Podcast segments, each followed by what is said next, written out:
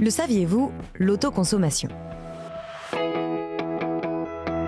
Aujourd'hui, quand vous allumez la lumière, faites chauffer votre four ou passez l'aspirateur, vous consommez l'électricité du réseau national électrique. Les trois quarts de cette électricité nous vient des centrales nucléaires. S'ajoutent en plus celles produites par les centrales hydrauliques et thermiques, les panneaux photovoltaïques et les éoliennes. L'électricité est difficile à stocker et doit être consommée rapidement. Donc dès qu'elle est créée, elle s'en va chez les industriels, les entreprises ferroviaires, Enedis et les entreprises locales de distribution. C'est seulement là qu'elle arrive dans les fils électriques de votre maison ou de votre petite entreprise. On peut le dire, votre électricité vient de toute la France. L'île de France, par exemple, ne produit que 5% de l'électricité qu'elle consomme. 5%.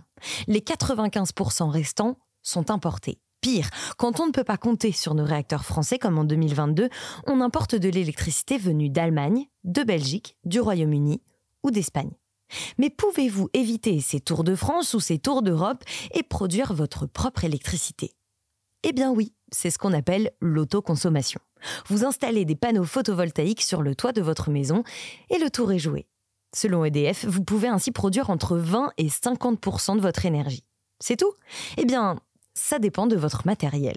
OKWind, par exemple, développe un tracker solaire intelligent. Le tracker solaire intelligent est un panneau solaire comme un gros tournesol. Il suit le soleil toute la journée et fonctionne avec une intelligence artificielle. Résultat, le tracker solaire intelligent est 70% plus efficace qu'un panneau solaire classique.